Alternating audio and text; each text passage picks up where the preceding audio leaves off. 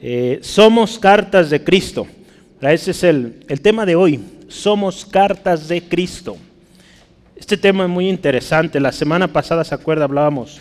¿Somos qué? ¿Qué vimos la semana pasada?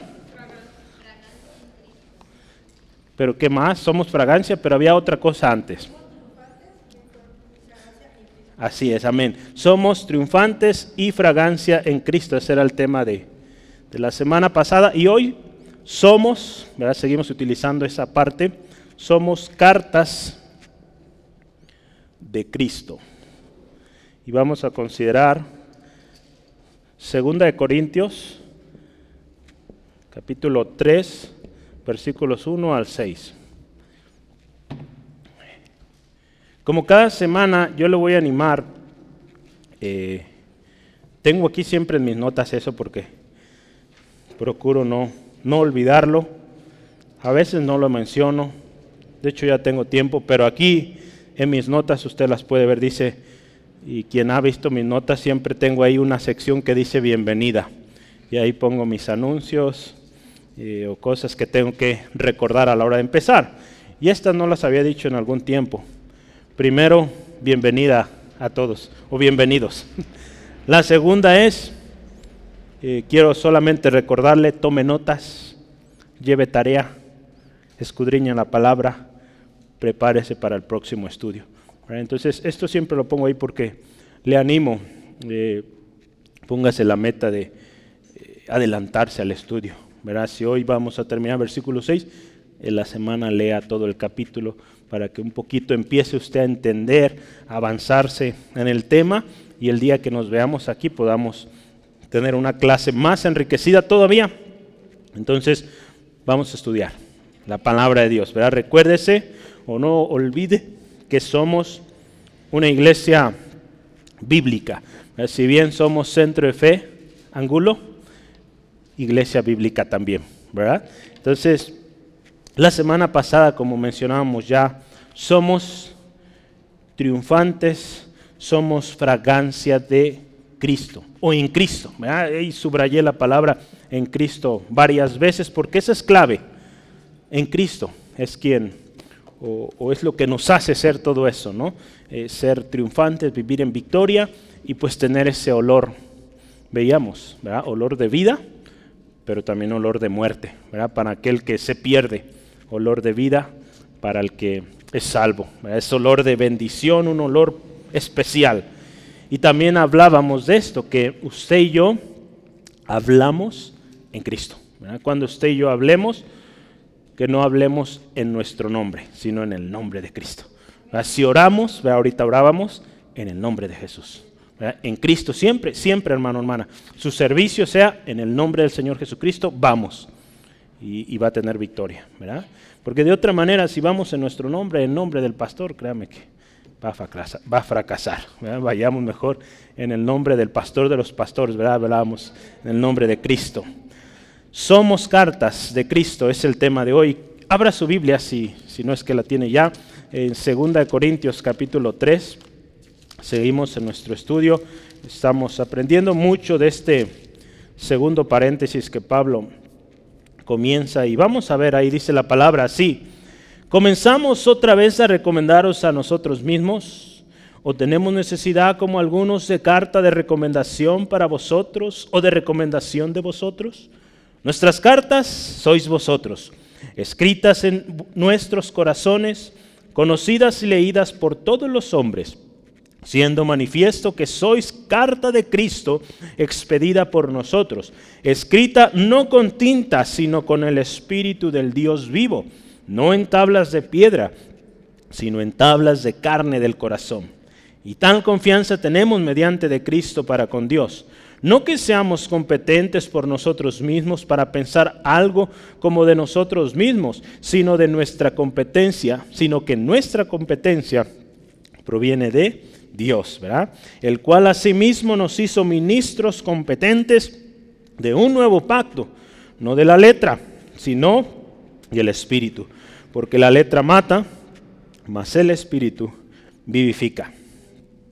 Acuérdese, Hablamos la semana pasada en Cristo, en Cristo. Hablamos de muchas cosas que tenemos en Cristo, pero algunas por mencionar. En Cristo somos triunfantes, somos fragancia, somos salvos, somos justificados, somos nuevas criaturas, somos bendecidos, somos herederos, somos fuertes, somos más que vencedores. ¿Qué más? Somos sanos, somos libres, somos hermosos, hermosas hermanas.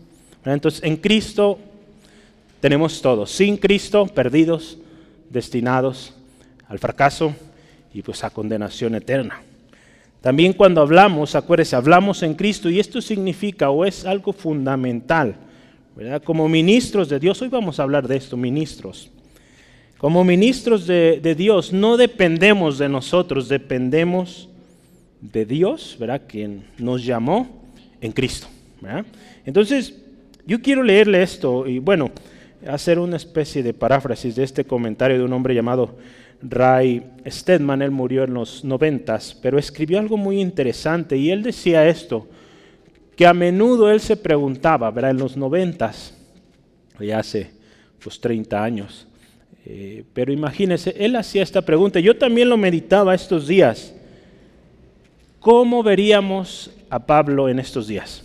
¿Cómo se vería el ministro Pablo, el apóstol Pablo en 2022? Si lo vemos eh, con el estándar que hoy se mide a los hombres, eh, digamos, famosos, podríamos decir, en el, ámbito de iglesia, las grandes iglesias, ¿cómo se vería su, su ministerio? ¿Sería considerado como exitoso? Eh, si, hacemos, si pudiéramos hacer una entrevista que hoy Pablo estuviera y se hiciera entrevista a lo largo del mundo sobre cómo ven a Pablo.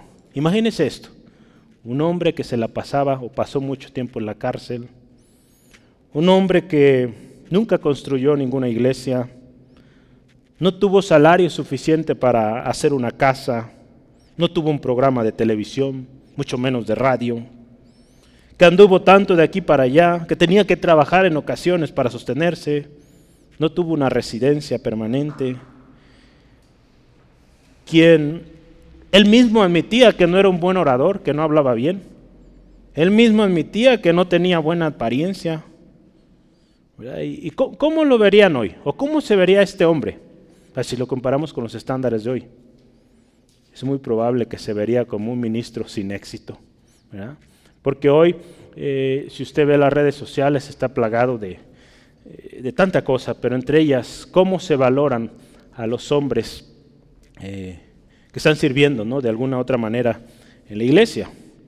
Y, alguien como Pablo, con estas características que vemos en sus cartas, pues no hubiera sido considerado un, un gran hombre.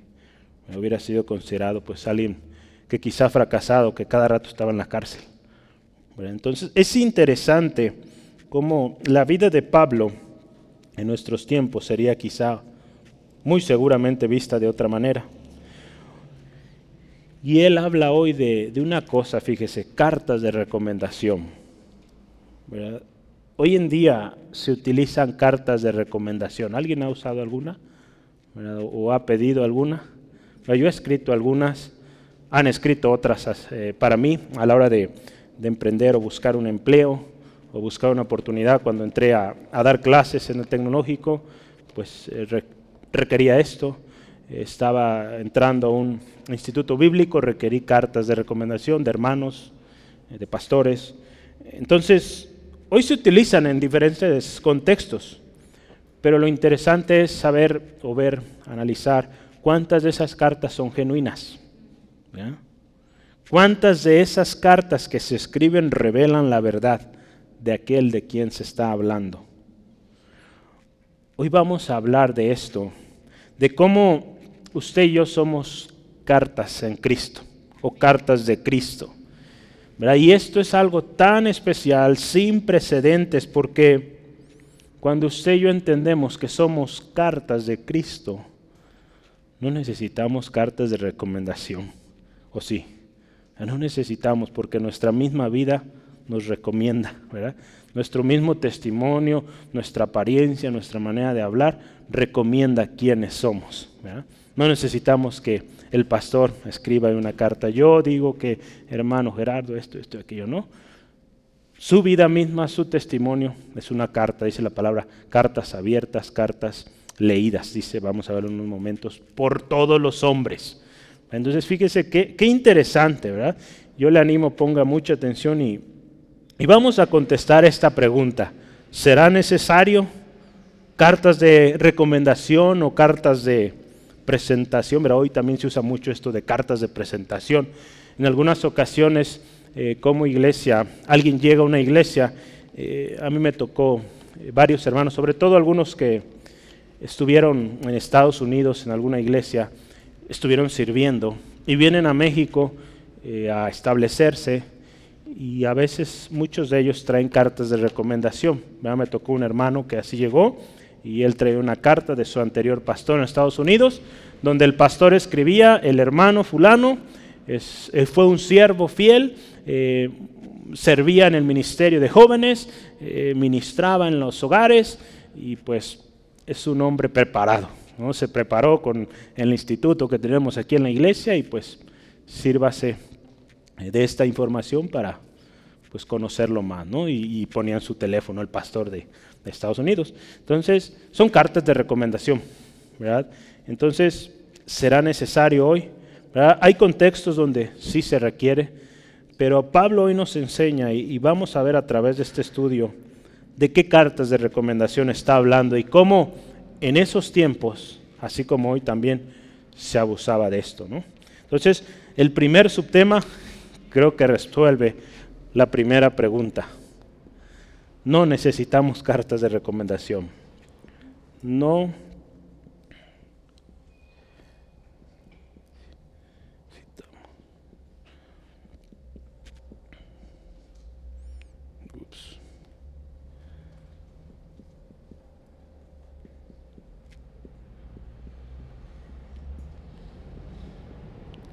Vamos a considerar el verso 1 para este primer, primer tema. No necesitamos cartas de recomendación. Si usted ve ahí, Pablo, que dice, comenzamos otra vez a recomendarnos a nosotros mismos. O tenemos necesidad como algunos, ahí habla de algunos, de cartas, de presentar cargas, cartas, de pedir cartas.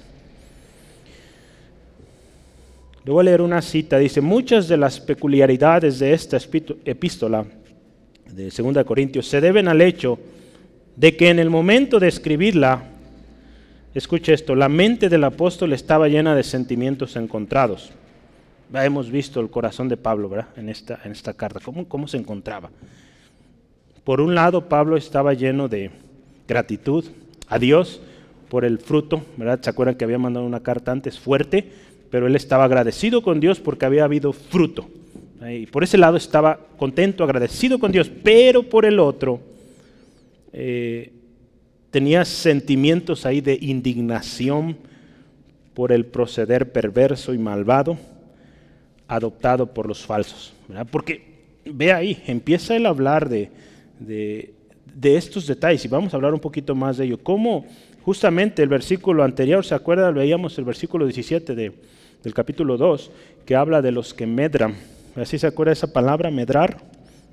Ya no somos como muchos, versículo 17 del capítulo 2, que medran falsificando la palabra de Dios. ¿Verdad? ¿Se acuerda esa palabra? Medran o medrar es eh, traficar, ¿verdad? Negociar con la palabra, falsificando la palabra. Entonces Pablo, yo creo que si analizamos todas sus cartas, siempre tomaba tiempo para hablar de estos, de los falsos, y advertir de ellos. Entonces Pablo aquí también. Por un lado él está contento por lo que Dios está haciendo en los Corintios, pero por el otro también siente esta necesidad de hablar de este tema. Entonces hoy vamos a hablar de eso. Pablo conocía la naturaleza de estos falsos. Y en las diferentes regiones donde él se movía, usted ve sus cartas en todas, tomo tiempo para hablar de ello. Y pues aún hoy en nuestros días, ¿qué hace un falso? Pues tergiversa.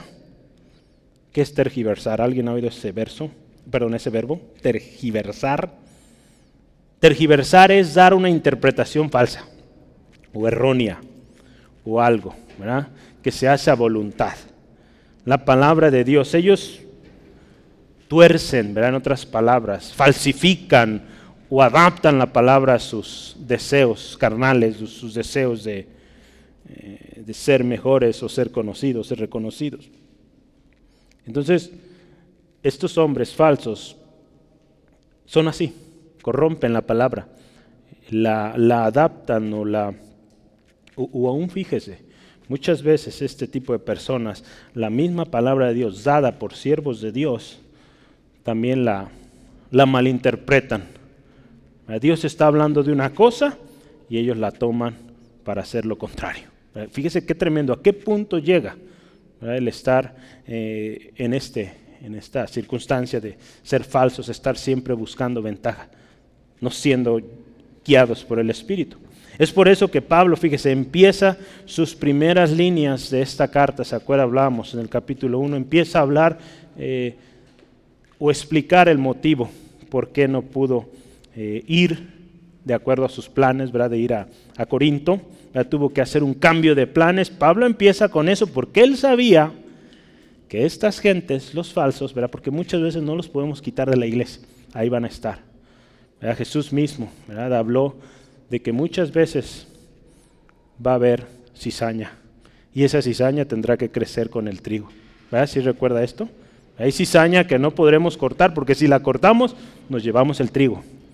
Entonces habrá que esperar hasta el momento de la siega para que se quite esa cizaña, se queme y el trigo bueno pues sea utilizado, sea eh, o cumpla su propósito. Entonces Pablo sabía de que los falsos ahí estaban y que él no tenía control sobre ello, que no podía eh, quitarlos, pero él toma tiempo para hablar y si usted se fija en los siguientes textos, hemos estado viendo, Pablo seguirá, y vamos a verlo en toda la carta, reforzando esto. Tengan cuidado de los falsos, estén atentos. Entonces, hoy habla justamente de esto, haciendo ver la importancia de que debemos estar atentos al fruto. Porque en aquellos tiempos como hoy también se usaban cartas de recomendación, no digo que sean malas, ¿verdad? porque el título dice no necesitamos, ¿verdad? pero no digo que sean malas, eh, en contexto son buenas, ¿verdad? Yo las he pedido, ¿verdad? Aquí hay una hermana que yo les pedí una carta, ¿verdad? Si se acuerda mi hermana o algunos hermanos, les he pedido que, que llegan de otra iglesia, ¿verdad? Y, y, se les pide carta de recomendación o conocer de dónde vienen. A veces ya conozco yo al pastor y pues una llamada es más rápido que una, que una carta, ¿verdad? Pero son buenas, digo, no, no digo que sean malas, pero en este caso había un, un uso ilegítimo de las cartas de recomendación y Pablo dedica un tiempo para hablar de esto. Pablo, a través de estas cartas y a través del texto que vamos a ver hoy, les decía a los hermanos, tengan cuidado, estén atentos al fruto y, y no a lo espectacular, a lo endulzante, ¿verdad? Que pueden ser las palabras de los falsos. Entonces, este pasaje tiene una conexión con el anterior. Acuérdese, Pablo no escribía en capítulos, entonces, pues definitivamente conecta con lo anterior, ¿verdad? Porque dice, versículo 17 otra vez, no somos como muchos que, que medran falsificando la palabra, sino con sinceridad como parte de Dios y delante de Dios hablamos en Cristo y empieza a decir, comenzamos otra vez a recomendarnos a nosotros mismos. Entonces, hay esa conexión ahí. Entonces, vamos a considerar, no era necesario que Pablo se recomendara a sí mismo. Había suficiente testimonio y el fruto de su obediencia y servicio a Dios era evidente en los hermanos de Corinto y en los demás hermanos, ¿verdad? De Macedonia, de Éfeso, de las diferentes ciudades o pueblos que visitó Pablo, el fruto del servicio, de la obediencia de Pablo era visible, era palpable. Entonces él no tenía por qué satisfacer eh, de alguna manera esas exigencias de muchos de que presentara cartas, porque el fruto estaba ahí. En 2 Corintios 5:12, léalo conmigo, 2 Corintios adelantito, dice, no nos recomendamos pues otra vez a nosotros. Si no, fíjese, os damos ocasión de gloriarnos por nosotros, de gloriaros por nosotros, para que tengáis con qué responder a los que se glorían en las apariencias y no en el corazón. Fíjese, aquel que se basa o que vive de las apariencias busca esto, cartas de recomendación, pero porque está acostumbrado a eso, de que lo alaben, que digan cosas bien de él, de ella, ¿verdad? Pero eh, como lo que les decía, de hecho decía el domingo en la, en la enseñanza, alguien que está orando eh, por una causa, ahorita está eh, a flote o, o está en los medios, el tema de la guerra entre Ucrania y Rusia, pero alguien que está orando no necesita andarlo publicando, dar presumiéndolo aquí y allá. Muchas veces usted sabe, digo, el que verdaderamente está orando no lo hace. Digo, no digo que esté mal, para que decir, no, el pastor dijo que no lo haga.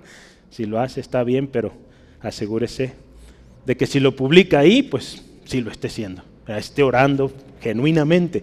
Pero hoy en día muchos, sobre todo gente pues influencer, ¿verdad? Como se le llama hoy, no está orando, es simplemente por ganar la aceptación de las personas, van a poner ahí un hashtag, algo, ¿no? Entonces, pues tengamos cuidado, ¿verdad? De ser auténticos y no buscar estas cartas de recomendación o cartas de, eh, de presentación. Que nuestra vida misma sea testimonio y seamos cartas de Cristo. ¿verdad? Entonces necesitamos, ¿verdad? Dice Pablo, no necesitamos, o necesitamos recomendarnos a nosotros mismos, hay un no ahí. ¿Cuántas preguntas hay en ese versículo? Son dos, ¿verdad? A ver, cuéntele. Dos. Dos preguntas. Pero la segunda se puede dividir en dos. ¿verdad? ¿Necesitamos carta de recomendación para nosotros?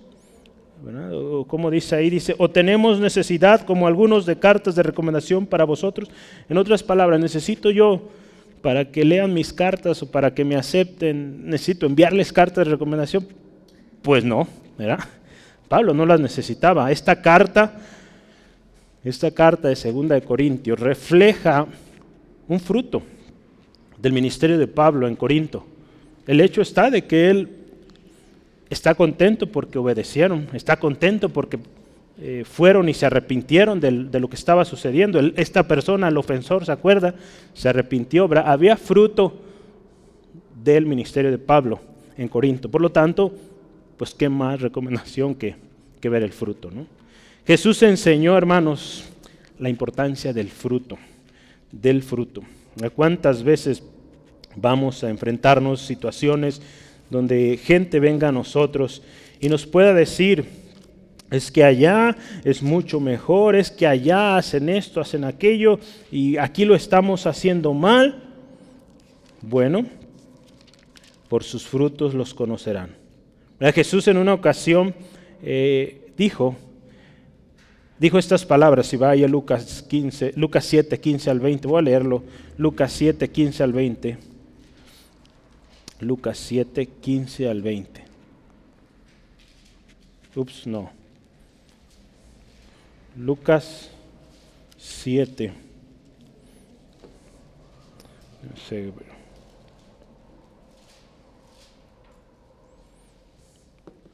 Yo anoté, sí, Lucas 7, 15 al 20.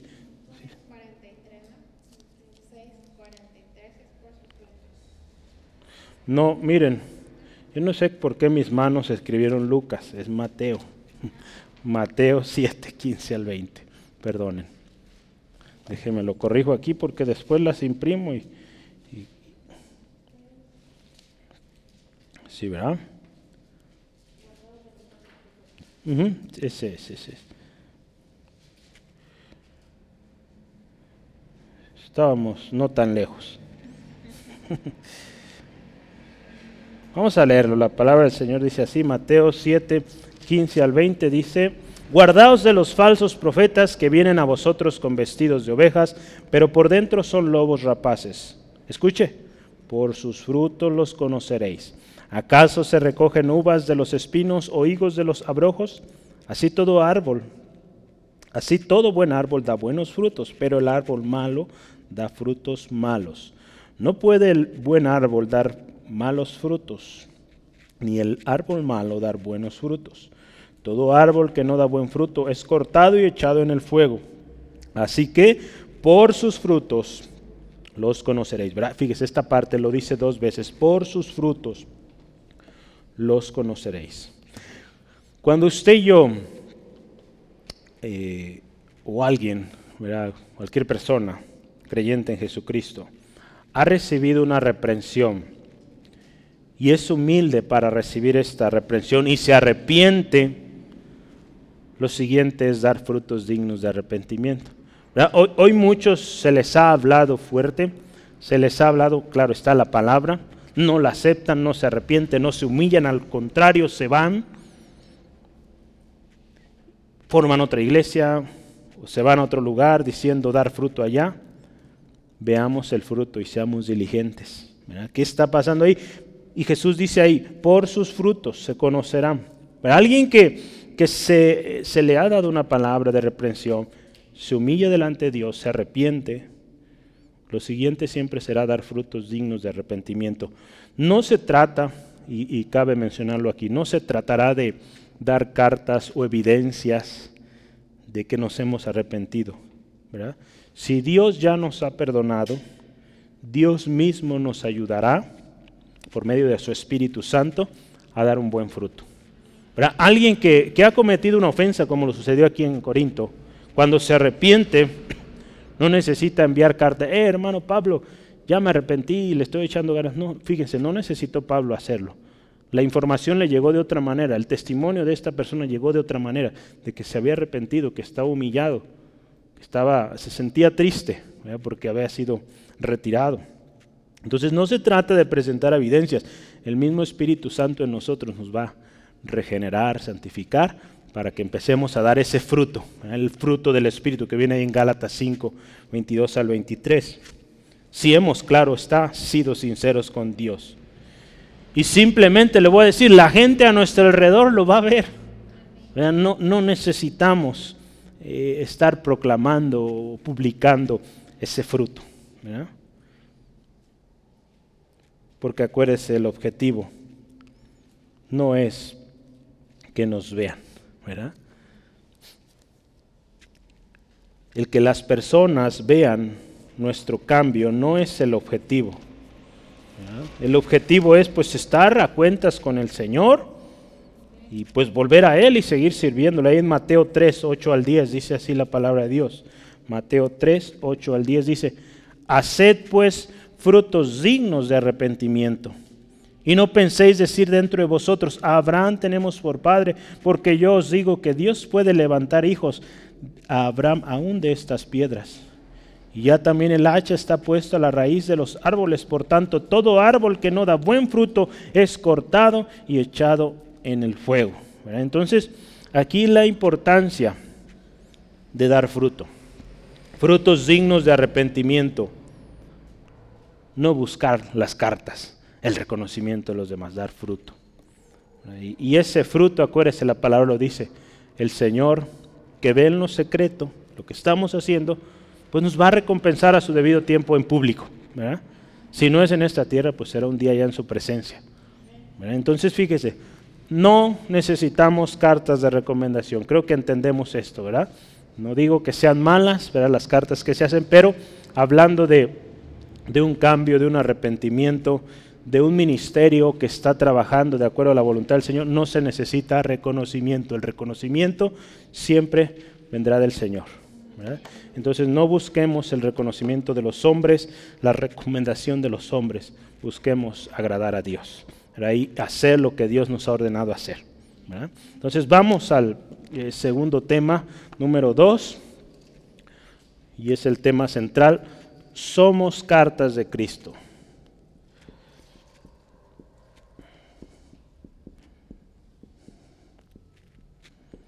Vamos a considerar los versículos 2 al 3. Versículos 2 al 3. Vamos a leerlo ahí, dice la palabra del Señor así. Nuestras cartas sois vosotros, escritas en nuestros corazones, conocidas y leídas por todos los hombres, siendo manifiesto que sois cartas de Cristo expedida por nosotros escrita no con tinta, sino con el Espíritu de Dios vivo, no en tablas de piedra, sino en tablas de carne del corazón. En otras palabras, Charles Hodge decía, ustedes como cristianos, cristianas, vuestra conversión es, por así decirlo, una carta del mismo Cristo que autentifica nuestra misión y fidelidad. Entonces Pablo empieza con estas preguntas. ¿verdad? Las preguntas del versículo 1 es un determinante no. No se necesita cartas de recomendación ni para Pablo ni de parte de los hermanos a Pablo. No. No se necesita porque para Pablo las cartas de recomendación ante otros ministerios, aún ante los mismos apóstoles, son esos hermanitos en los diferentes lugares donde él servía. Ese testimonio que estaba sucediendo en, en Corinto, en Éfeso, en ¿dónde más? En Galacia, en Colosas, en Tesalónica, los diferentes lugares donde Pablo enseñaba en el mismo Timoteo, en Tito, en Filemón, en cada uno de esos hombres eran testimonio vivo de lo que Pablo estaba haciendo, del ministerio de Pablo, de la fidelidad con la que Pablo trabajaba. ¿Verdad? Pablo en sus cartas lo expresa muy bien, ¿verdad? él buscaba no ser carga para los hermanos, Así que lo que los hermanos proveían, pues él lo destinaba directo a las ofrendas que iban a Jerusalén. Entonces lo hemos visto ya en, su en, sus cartas, lo vamos a ver más adelante, por allá en el capítulo 8 o 9 de, este, de esta carta. Y pues las cartas, fíjese, dice, vosotros sois cartas escritas en nuestros corazones. Y dice ahí, conocidas y leídas por todos los hombres Porque eh, medite un poco, ahí dice nuestras cartas, nuestras, ¿verdad? No, dicen, no dice ahí mis cartas o mi carta de recomendación son ustedes, no, nuestras cartas. ¿Qué nos dice esto? Pablo no está hablando solo a título personal, está hablando de un equipo de colaboradores que servían en el ministerio, ¿verdad? Es por eso que nosotros también, así debemos decir, nuestro gozo eh, nuestra alegría es que Centro de Fe Angulo pues prospere, sea bendecida, cumpla el propósito, porque somos un equipo, no es solo el hermano B, es un equipo que estamos sirviendo juntos pastoreando. El gozo, la evidencia eh, en este caso de la iglesia en Corinto, pues era de Pablo, Pablo era parte de, pero yo anoté varios nombres, estaba también Tito, se menciona Tito aquí en, en esta carta como el enviado, ¿Quién más? ¿Se acuerdan? Por allá en Primera de Corintios hablamos de otro hombre, del capítulo 3, versículo 6, Primera de Corintios. ¿Quién es? ¿Quién más colaboró? Apolos, ¿verdad? Apolos también fue un hombre, eh, ¿se acuerdan este texto que dice, yo planté, Apolos regó, pero el crecimiento lo da el Señor, ¿verdad? Entonces, Apolos también fue partícipe en, en la formación de esta iglesia y era un gozo compartido. La carta de recomendación o cartas de, recomendación para Pablo, para Apolos, Tito, Timoteo mismo también, pues eran los mismos hermanos, ¿verdad? Que eran, dice ahí, cartas conocidas y leídas por todos, por todos los hombres, no solo dentro de lo que era la iglesia eh, de Cristo en ese tiempo, sino la misma gente fuera de la iglesia. La transformación espiritual de los corintios fue suficiente respaldo para Pablo. ¿verdad? Los frutos de la conversión y obediencia eran suficiente muestra del respaldo de Dios al ministerio de Pablo en los gentiles. Entonces, a veces nos preocupamos tanto, hermano, hermana, porque recibamos el reconocimiento de una u otra persona o de una organización, cuando muchas veces Dios no está reconociendo o respaldando un ministerio. El hecho de que un hombre o una mujer diga que nos respalda y que está de acuerdo con lo que hacemos, no significará mucho si Dios no está aprobando aquello que hacemos. Entonces, ¿de qué servirá ¿verdad? que logremos grandes cosas humanamente y que tengamos el reconocimiento hasta del mismo presidente si Dios no está respaldando aquello? Entonces, lo más precioso es o, la mejor evidencia de que estamos haciendo lo correcto, pues es el respaldo de Dios y el respaldo de Dios se ve claro. En Pablo se veía, ¿verdad? Cómo, eh, eh, hablando de los corintios, él envió esta carta, ellos pronto se arrepintieron, dieron frutos dignos de arrepentimiento y de obediencia. En 1 Corintios 9, 2, Él les dice así a los corintios, si para otros no soy apóstol, para vosotros ciertamente lo soy. Porque el sello de mi apostolado, fíjese, sois vosotros en el Señor. Fíjese, Pablo dice ahí, si usted se fija, el capítulo 9 de 1 Corintios es los derechos de un apóstol, dice ahí, ¿no? El título. Pero ahí dice Pablo, ¿verdad? Si para muchos dicen que no soy apóstol porque no hablo bien, porque ando de aquí para allá, porque por lo que sea, porque me la paso en la cárcel, podrían decir. Pablo dice, para ustedes lo soy, son sello de que soy apóstol, ¿verdad? por el testimonio de esa iglesia y de las muchas otras que él estaba ministrando. Dice ahí, somos cartas usted y yo, en ese momento, este mensaje fue dirigido a la iglesia de Corinto, es a nosotros hoy, somos cartas de Cristo conocidas y leídas por todos los hombres, verá el testimonio, hermano, hermana, de nuestra conversión es evidente, es conocido, otros lo conocen, es eh, de alguna manera analizado escudriñado, es leído, tanto por los de adentro como los de afuera. La gente está viendo cómo es esas personas que entran por esa puerta en Angulo 126. La gente ve, la gente está mirando. Muchos de nosotros no nos damos cuenta, pero estamos en el ojo de muchos, no solamente los inconversos, sino aún hermanos eh, aquí en la ciudad. No, sabe usted cómo, cómo, me ha tocado en las juntas de pastores. Eh, digo, ya poco a poco me van conociendo, pero las primeras veces, las miradas, ¿verdad? Cuando el hermano Esteban, Dios lo bendiga, él siempre me presentaba, eran muy interesantes las, las miradas hacia ese joven peloncito que estaba ahí. Que decían, él es el pastor del centro de Fe Angulo y pues había unas miradas muy interesantes ahí que, pues gloria al Señor, ¿verdad? Eh, pero Dios ha ido respaldando lo que estamos haciendo y, pues damos gloria a Dios porque usted es parte. Usted y yo somos parte de esto que Dios está haciendo aquí, porque Dios dio palabra de ese equipo de jóvenes. Y ahí vamos, muchos jóvenes sirviendo al Señor. Entonces fíjese, somos cartas leídas, conocidas por todos. El Evangelio es conocido, es leído por otros a través de nuestras vidas.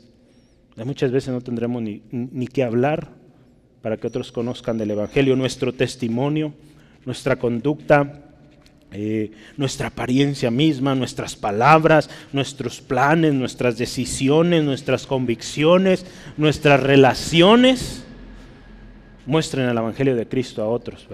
¿Cómo nos conducimos en la vida? ¿Eh? Sea lo que sea que usted hace, el trabajo, la escuela, sus relaciones públicas, sea lo que sea. Bienvenido, pásele. Somos conocidos por nuestro testimonio. Otros van a ver el testimonio de nosotros y van a interesarse por por qué somos diferentes, por qué hacemos lo que hacemos. Alguien, fíjese, que ha experimentado el poder del Evangelio. Escuche esto, que ha experimentado el poder del Evangelio es capaz de mostrar evidencia con su misma vida y otros lo van a ver. Alguien que realmente ha experimentado el poder del Evangelio en su vida. Porque acuérdense, el, el, Evangelio es poder para salvación. Entonces es salvación. Entonces hay cambios. Cuando alguien viene realmente a Cristo, hay cambios y tiene que haberlos. Sí, muchas veces gente que ha venido a Cristo y antes de venir a Cristo eh, eran personas parranderas, andaban fiesta en fiesta, vienen a Cristo y bien serios. Eh, eh, eso no refleja el gozo del Señor. El gozo del Señor es tremendo. Hoy lo enviaba en la mañana, es júbilo, alegría, gozo, gritos de júbilo. Pero si antes era feliz, bueno, feliz entre comillas, pues ahora es feliz sin comillas feliz genuinamente, ¿no? Entonces, gozoso, porque ahora Cristo está en su corazón y hay un gozo duradero. En Juan 9, Juan 9, 24 al 28, vea esta vida que fue o experimentó el poder del Evangelio. Era un hombre que, que estaba ciego y Jesús lo sanó. Versículo 24 dice, entonces volvieron a llamar al hombre que había sido ciego y le dijeron, da gloria a Dios. Nosotros sabemos que ese hombre es pecador. Ellos hablando de Jesús. Entonces él respondió y dijo, si es pecador, no lo sé. Una cosa sé, que habiendo yo sido ciego, ahora veo. Digan lo que quieran, pero yo no veía y ahora veo experimentó el poder del Evangelio y eso cambió su vida por completo. Y dice, le volvieron a decir, ¿qué te hizo? ¿Cómo te abrió los ojos? Él le respondió, ya os he dicho y no habéis querido oír, ¿por qué lo queréis oír otra vez? ¿Queréis también vosotros haceros sus discípulos? Versículo 28, y le injuriaban diciendo, tú eres su discípulo, pero nosotros, discípulos de Moisés somos. Fíjese qué tremendo. Este hombre recibió eh, una experiencia tremenda, sanidad en su vida, por lo que Cristo hizo, experimentó el poder del Evangelio y dice, yo sigo a Cristo, ¿verdad? Porque ahí en su expresión dice, ustedes también quieren ser sus discípulos para conocerlo más. ¿Por qué tanta pregunta? Vean ahí, este hombre experimentó el poder y él dice, la evidencia está en que yo era ciego y ahora veo. Pero cuando usted y yo hemos experimentado el poder del Evangelio, de lo que Cristo Jesús hace en una vida, no tenemos otra cosa que decir más que yo era ciego, ahora veo. Yo estaba perdido y hoy estoy encontrado, hoy tengo propósito. Yo me encontraba enfermo y me sanó. Cada uno hemos experimentado esto. E-, esa es la verdadera vida. Y esas son las cartas que están abiertas, escritas. Escritas, dice ahí, conocidas y leídas por todos. Cartas de Cristo, dice ahí, no escritas con tinta escritas con el Espíritu del Dios vivo. La gloria al Señor. Somos cartas de Cristo que no perecen, ¿verdad? Porque la tinta, ¿qué pasa? Cuando usted escribe en un papel, no sé si ha visto, eh, escribí, yo veía mis notas ya hace, cuando estaba en la primaria, y poco a poco se va borrando esa tinta, ¿verdad? Se va terminando el, el color, ¿verdad? Con los años, pero nosotros no somos cartas así, que perecen. El cambio que Cristo hizo en nosotros es un cambio genuino y duradero. La tinta se, declora, se, decolora perdón, con el tiempo y pues se deja de ver, ¿verdad? Es imposible ver en determinado tiempo. Pero el Espíritu Santo con el cual nuestras cartas, nosotros que somos cartas de Cristo, el Espíritu en nosotros vivifica, regenera, nos mantiene visibles, nos mantiene legibles, como cartas que son leídas, conocidas por otros. Es por eso la obra tan importante del Espíritu Santo en nosotros, que nos mantiene vivos, nos regenera. Estamos día a día siendo santificados, regenerados, y es la obra del Espíritu Santo en nosotros. Ahí en Romanos 8:11, Romanos 8, versículo 11 dice, y si el Espíritu de aquel que levantó a los muertos, a Jesús, mora en vosotros, el que levantó de los muertos a Cristo, fíjese, vivificará también vuestros cuerpos mortales por su Espíritu que mora en vosotros. ¿verdad? El Espíritu de Dios en nosotros nos vivifica. Voy a leerle una cita. Dice, cualquier hombre puede escribir con tinta. Ya cualquiera. Usted está escribiendo ahorita con tinta.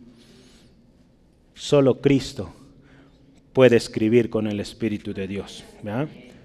Esta obra es una forma figurativa de expresar la idea de que la conversión de los corintios fue una obra divina, sobrenatural y por lo tanto una prueba irrefutable de que Pablo, por cuyo instrumento se efectuó la obra, era ministro de Cristo. Porque si usted se fija en nuestro texto, ¿qué dice ahí? Vosotros sois carta de Cristo, ¿verdad? Ahí el versículo 3 eh, dice, siendo manifiesto que sois carta de Cristo expedida por nosotros. Entonces, nosotros estamos enviándolas o enviando estas cartas, pero Cristo es el autor. Con su espíritu las escribió. En cada uno de nosotros somos cartas escritas con el Espíritu Santo. Otra cosa sobre estas cartas de Cristo es que al ser escritas por el Espíritu de Dios, nos habla de algo que no solo es un cambio externo, sino también un cambio interno, profundo, de convicción. Porque como bien Jesús lo decía, el Espíritu Santo convence de pecado, de justicia, de juicio.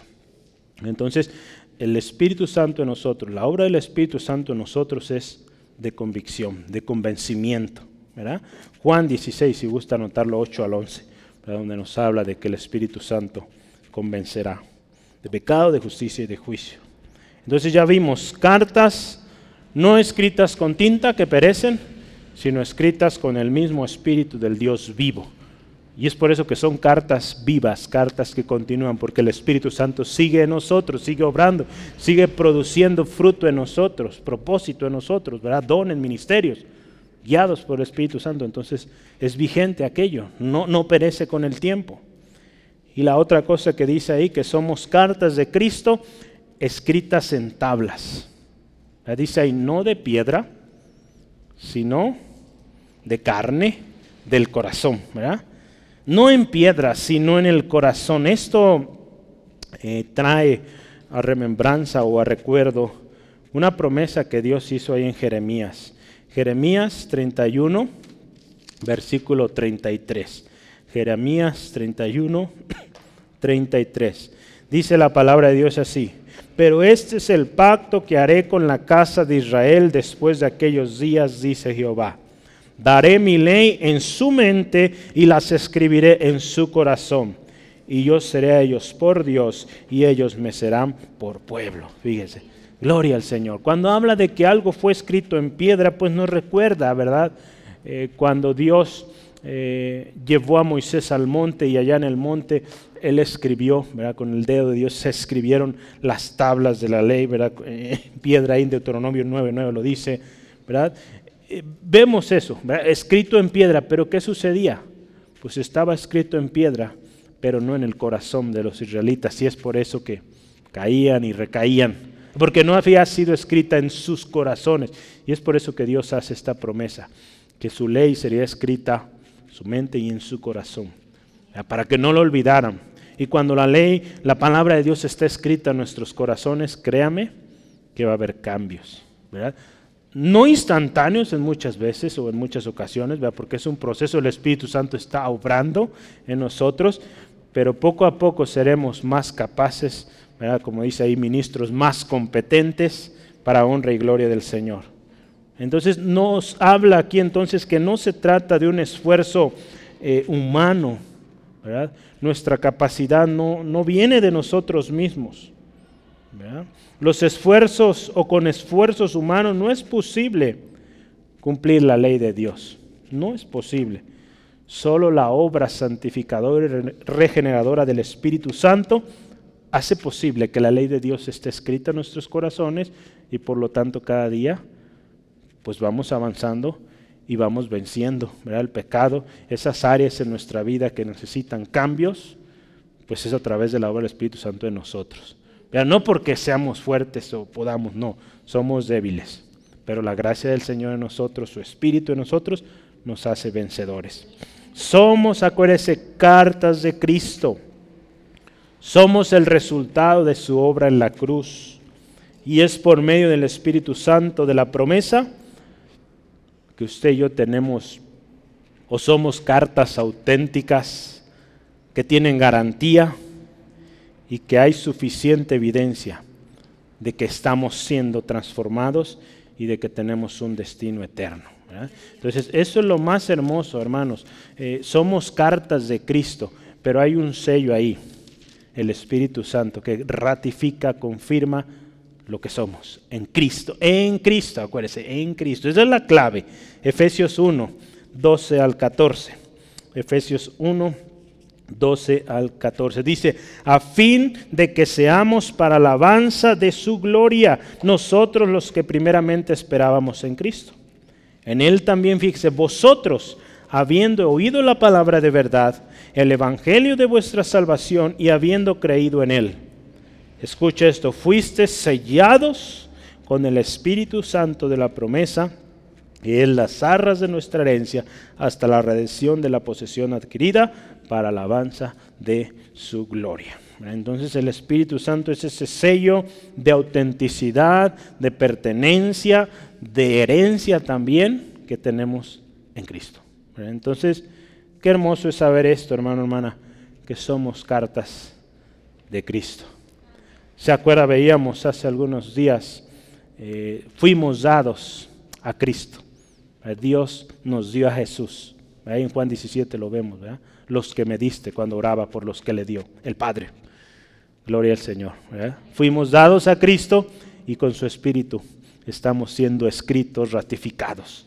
Qué hermoso esto. Y último subtema, hermanos. ¿Vamos bien? ¿No se ha dormido? Número tres. Y último. Nuestra competencia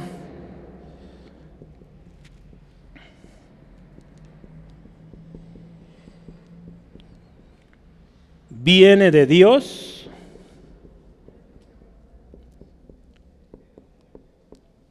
en Cristo. Vamos a ver los versículos 4 al 6. En Cristo, ¿verdad? Dice ahí Pablo el versículo 4, ¿verdad? tenemos esta confianza. Hay confianza, tal confianza tenemos mediante Cristo para con Dios. En otras palabras, nueva versión internacional dice, esta es la confianza que delante de Dios tenemos por medio de Cristo. No, se trata de, Pablo aquí no está mostrando una, una confianza, podríamos decir, porque hay veces que eh, los falsos así hablan, ¿no? Arrogantes, mostrando una falsa humildad. Nuestra confianza no es así. Nuestra confianza es porque la obra de Cristo es suficiente, ¿verdad? Por eso en Cristo. Es porque la gracia de Dios se manifestó en nosotros. De tal manera que podemos vivir de manera que servimos a Dios siendo competentes por su gracia. No, no es que lo merezcamos, no es que hayamos sido las mejores personas, que hayamos pagado una gran suma, no, es la gracia del Señor en nosotros. Ahí en Tito capítulo 2, versículos 11 al 14, Tito 2, 11 al 14 dice así, porque la gracia de Dios se ha manifestado para salvación a todos los hombres, enseñándonos que, renunciando a la impiedad y a los deseos mundanos, vivamos en este siglo sobria, justa y piadosamente, aguardando la esperanza bienaventurada y la manifestación gloriosa de nuestro gran Dios y Salvador Jesucristo, quien se dio a sí mismo por nosotros para redimirnos de toda iniquidad y purificar para sí un pueblo propio, celoso de buenas obras. Eh, esa es la confianza que tenemos estando en Cristo que es la gracia de Dios, pero que nos lleva a vivir, dice ahí, renunciando a toda obra de maldad, dice ahí, de impiedad, y que vivamos sobria, justa y piadosamente. Entonces, e, es la obra del Señor en nosotros, y esa es la confianza. Este texto también, el versículo 5, que dice, no, no que seamos competentes por nosotros mismos para pensar algo de nosotros, eh, porque, porque a veces se cae en esto, ¿verdad? Pues es que los años que tengo yo trabajando, el servicio que yo he hecho, pues me ha hecho lo que soy, ¿verdad? Y pues mm, de alguna manera merezco una posición. No, es la gracia del Señor. Dios puede usar a una persona de 50 años en el Evangelio o una persona de un año. Si ésta se somete a la voluntad de Dios, si está buscando a Dios eh, genuinamente, está siendo guiada por el Señor, Dios le puede usar. Claro está y se reconoce a alguien que está sirviendo a Dios después de 50 años, ¿verdad? No es fácil. Y sí hay un reconocimiento, pero no debe ser eh, una razón, ¿verdad? O una carta que podamos nosotros poner ahí de recomendación o de presentación. Eh, eh, por eso a veces no es muy bueno esas cartas donde, dice un hermano que una vez él fue a un evento y y presentaron a un orador que iba a hablar y, tremendo, ¿no? Eh, invitamos, pase al frente, el gran siervo de Dios, el gran hombre de Dios, y da una serie de títulos, de reconocimientos, artículos, libros escritos. Y, habló un montón de, de tiempo sobre este hermano, que pues ya para la hora de la prédica pues dejó muy poco, ¿verdad? Entonces fíjese qué tremendo. A veces se da más reconocimiento al hombre que al mensaje que viene a presentar. Este hermano dice, cuando llegó mi turno, pues ni siquiera se acordaron de mi nombre, pero bueno, hermano, ¿cómo te llamas? tal, no, está bien, el hermano fulano viene. Y el hermano, gloria a Dios que no, que no tomó tiempo para presentarme, sino no me haya alcanzado para predicar, ¿verdad? Entonces, qué importante que entendamos que es la gracia de Dios, ¿verdad? Y no busquemos los reconocimientos. Y si el reconocimiento llega, lo hemos aprendido como iglesia en los ministerios, de la gloria a Dios, llévelo para arriba. Luego, luego llega y va para arriba, es para ti Dios, para mí nada. Yo soy tu siervo y gracias por seguirme usando. Y a ti la gloria. Entonces, así debe ser, hermano, hermana. La pregunta que había ahí en el versículo 16 del capítulo, eh, ¿quién me ayuda? En el versículo 16 del capítulo 2, ¿qué dice? Al final del versículo. ¿Quién es suficiente? ¿Verdad? Aquí se responde, ¿quién es suficiente? Nadie. ¿Somos competentes o nuestra competencia viene de Dios? Es gracia de Dios. E, esta, esta pregunta se contesta en este versículo, en el versículo 5.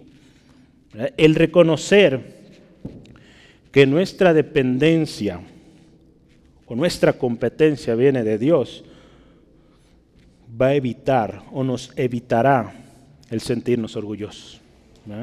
En ocasiones tendremos que, quizá como el apóstol Pablo, y muy seguramente, pero yo creo que todos, de alguna manera, los hombres que han servido a Dios de manera preciosa, poderosa, tuvieron que tener un, aguijón, así como Pablo, que les recordara quién eran, que les recordara de dónde los había sacado el Señor.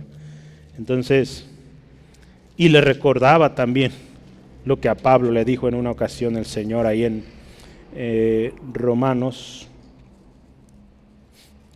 no, Segunda de Corintios, perdón, Segunda de Corintios 12. Eh, lo vamos a ver en unas semanas o meses quizá, porque es muy adelante todavía, casi para terminar la carta. Segunda de Corintios 12, 7 al 9, dice ahí la palabra, vea esto, ¿para qué era ese aguijón?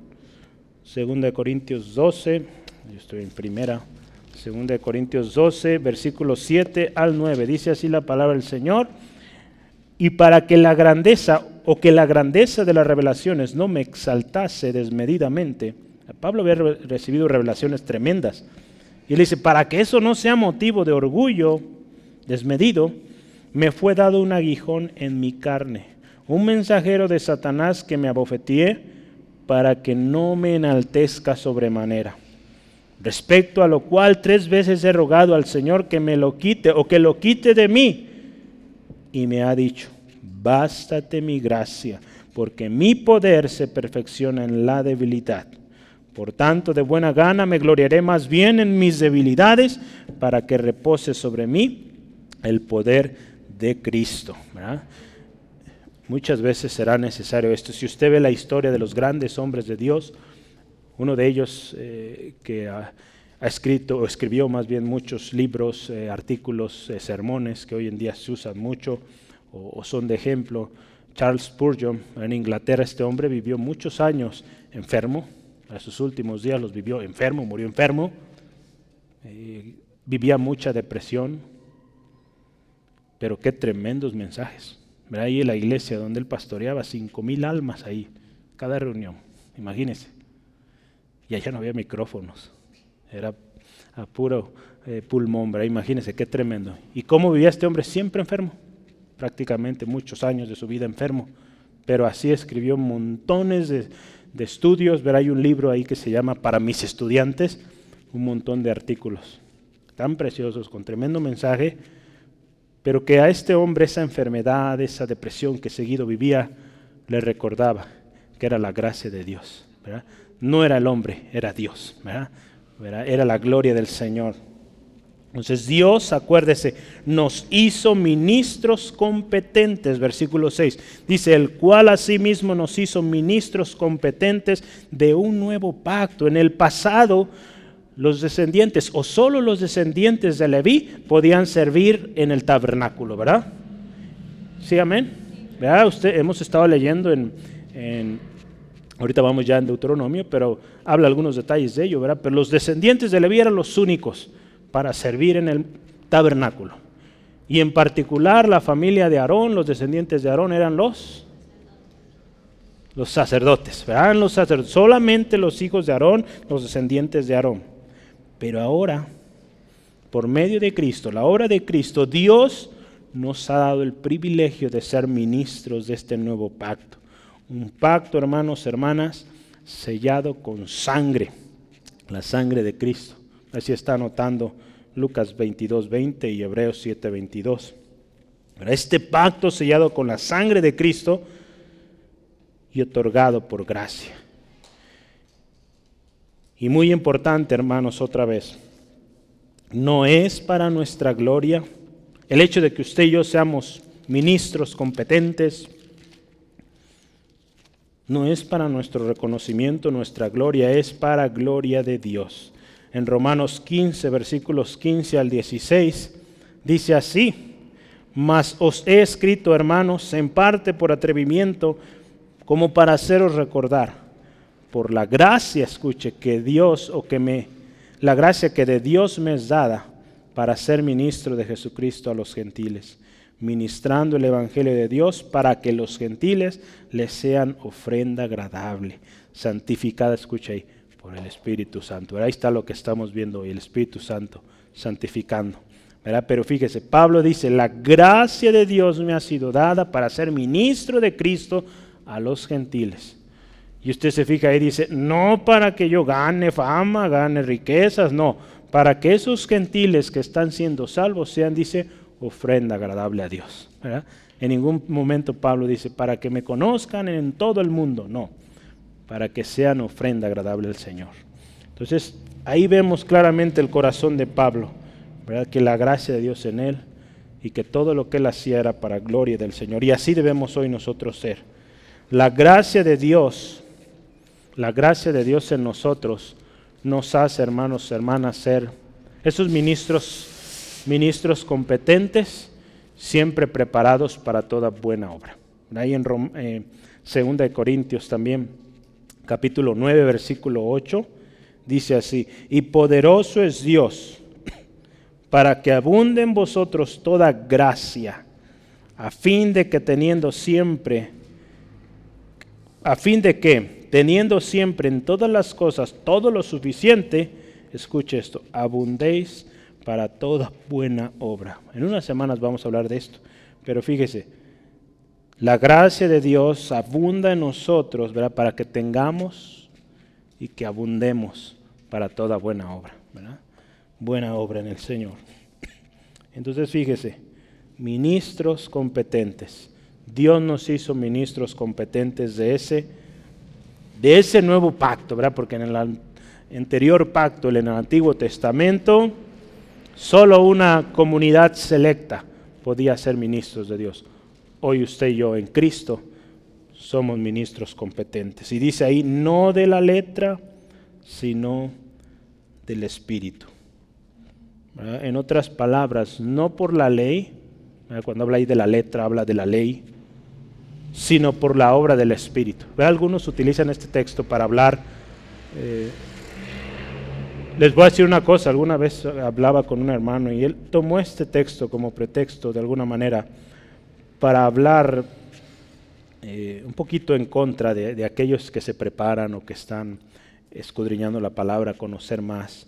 Él hablaba de esto, de que lo que viene después, la letra mata, más el espíritu vivifica. Utilizan este texto para decir que, pues, o justificar su falta de preparación. Entonces, un ministro competente es un ministro, como lo hemos visto, diligente también, que busca prepararse. Si bien, acuérdese, esto tenemos que tenerlo muy claro, nuestra dependencia, nuestra competencia viene de Dios, pero eso no nos hace o nos debe llevar a ser ministros flojos, no. Un ministro competente es competente y está estudiando, buscando palabra de Dios para ser mejor. Entonces no es malo estudiar, es bueno por eso yo los motivo, estudiemos juntos, eh, escudriñemos, profundicemos. Entonces no debemos utilizar este texto para eh, poner este tipo de excusas, ¿verdad? De que no nos hemos preparado, de que no conocemos. Pero dice aquí, las obras de la ley o por la letra, no, es por la obra del Espíritu Santo. Es por la obra del Espíritu Santo que somos ministros competentes. recordemos muy bien, la ley, cuando hablamos de la ley ahí en Romanos, lo que hizo o lo que hace hoy todavía es que nos trae el conocimiento del pecado, es como, eh, como un eh, espejo donde nos vemos tal cual somos. Pero seguirla o tratar de obedecerla al pie de la letra con nuestras fuerzas es imposible, no podemos. No vamos a llegar a la competencia o a la aceptación de Dios, no. Ocupamos la gracia de Dios, la gracia del Señor para que podamos ser esos ministros competentes, aceptos. Ahí en Romanos 3, yo quisiera que veamos este texto, es, importante. Anótelo, ¿verdad? no lo vamos a leer todo porque es, algo extenso, Romanos 3, 10 al 20, pero yo solo voy a leer algunos textos. Romanos 3, 10 al 20. Eh, dice ahí, ¿verdad? Dice, si usted ve, dice como está escrito, no hay justo ni aún hay uno, no hay quien entienda, no hay quien busque a Dios. Y habla, habla una serie de cosas. Todos se desviaron, pecaron, se alejaron, fueron inútiles. Dice, no hay quien haga lo bueno. Eh, tantas cosas ahí, hay lista de cosas. Pero fíjese, el versículo 19, vamos a irnos al 19, dice, pero sabemos que todo lo que la ley dice, lo dice a los que están bajo la ley, para que toda boca se cierre y todo el mundo quede bajo el juicio de Dios ya que por las obras de la ley, fíjese, ningún ser humano será justificado delante de él, porque nadie puede cumplir. El anterior pasaje dice, todos se desviaron, todos pecaron. Dice, porque por medio de la ley es el conocimiento del pecado. Eh, para eso es la ley, para saber lo que a Dios no le agrada. Pero no vamos a poder cumplirlo con nuestras fuerzas. Por eso necesitamos la obra del Espíritu Santo en nosotros, ¿verdad? que escribe en nuestro corazón la ley de Dios para que no pequemos. Recordemos Salmos, eh, en mi corazón he guardado tus dichos para no pecar contra ti. Entonces fíjese qué, qué hermoso. No recuerdo si es Salmos o Proverbios, ayúdeme a buscarlo para estar. Segundo. A ver, que buscarlo, Adi, por favor. En mi corazón he guardado mis dichos. Creo que es Proverbios. Ahorita va a ayudar a Adi a buscarlo. Entonces, fíjese, necesitamos la gracia de Dios es Salmo 119, muy bien. Salmo 119, 16, 11.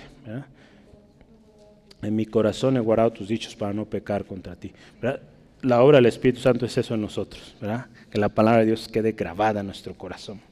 Entonces necesitamos la gracia de Dios derramada en nosotros por medio de la salvación que viene de Cristo y posteriormente la obra santificadora, regeneradora del Espíritu en nosotros.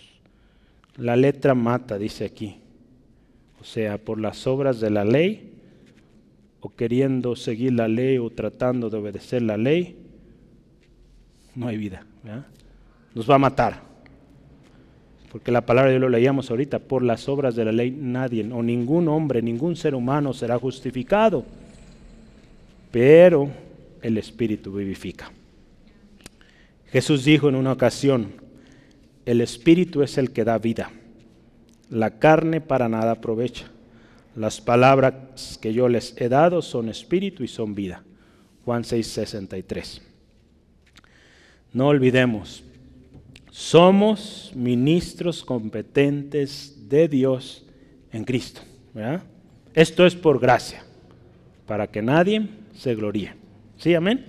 Efesios 2, 8 al 9. Por gracia sois salvos no de nosotros, no de vosotros, es don de Dios, es por gracia para que nadie se gloríe. Yo voy a terminar con conclusión. No necesitamos cartas de recomendación.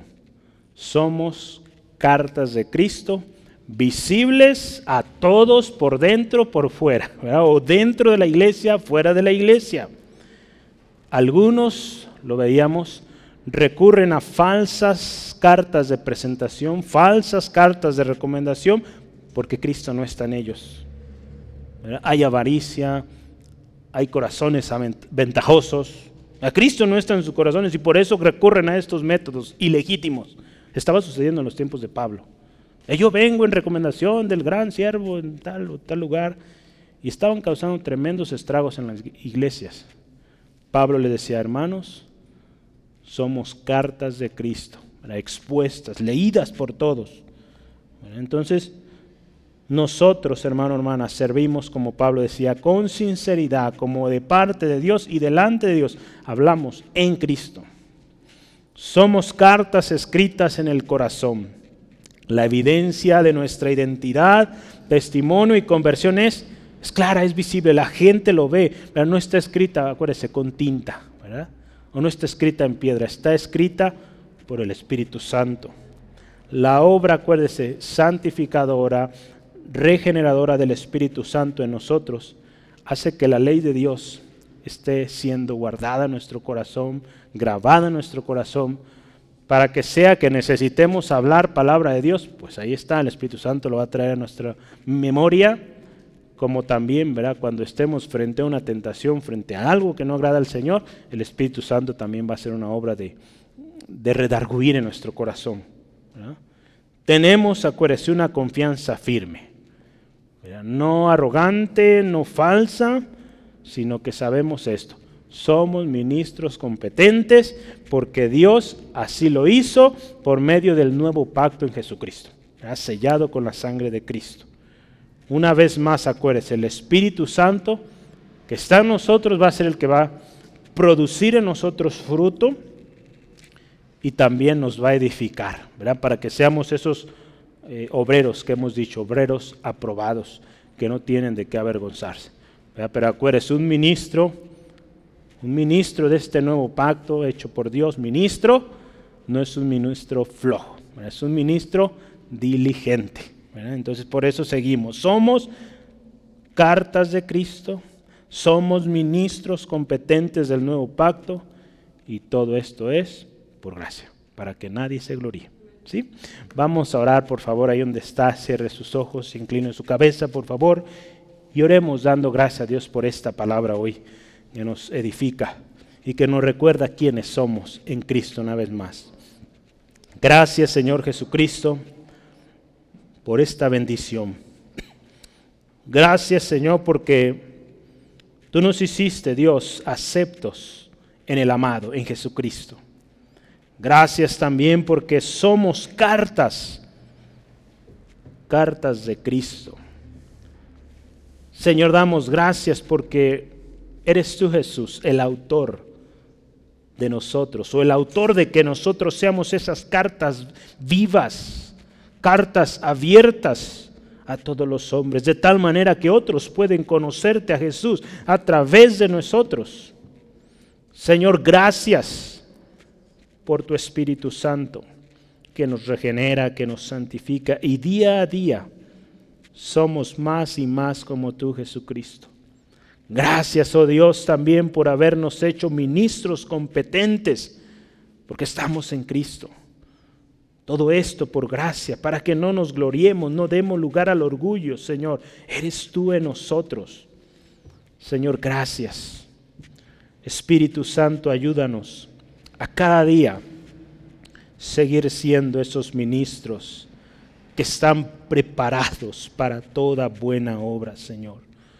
Señor, que cuando hablemos tu Evangelio, Jesucristo, lo hablemos con confianza porque somos esas cartas tuyas, Jesucristo, y llevamos un sello de autenticidad, respaldo, tu Espíritu Santo. Señor, ayúdanos a, a marchar de esa manera sabiendo que no somos nosotros, es tu gracia, Dios, derramada en nosotros. Señor, te pido fortaleza, ayuda a cada uno de nosotros para seguir siendo, Señor, esos ministros que dan gloria y honra a tu nombre, que proclaman tu grandeza donde quiera que vamos. Señor, si hoy alguien necesita arreglar cuentas, si hoy hay alguien, Dios, que ha buscado el reconocimiento de los seres humanos, el reconocimiento de alguna organización, Señor, que ahora entendamos quiénes somos en Cristo. Si no está en Cristo, hoy Dios toca este corazón para que venga a ti y que en Cristo pueda ser esa carta visible de testimonio, escrita por Cristo, sellada o escrita con el Espíritu Santo y pueda revelar tu gloria, mostrar tu gloria a los demás. Señor, gracias por lo que has hecho hoy. Te pido bendigas, protejas a mis hermanos, a mis hermanas en su regreso a casa. Y gracias Dios, porque no solo somos oidores, sino que somos también hacedores de tu palabra. Te damos gracias, alabanza, oh Dios, digno eres de gloria, en el nombre de Jesús. Amén. Gloria al Señor.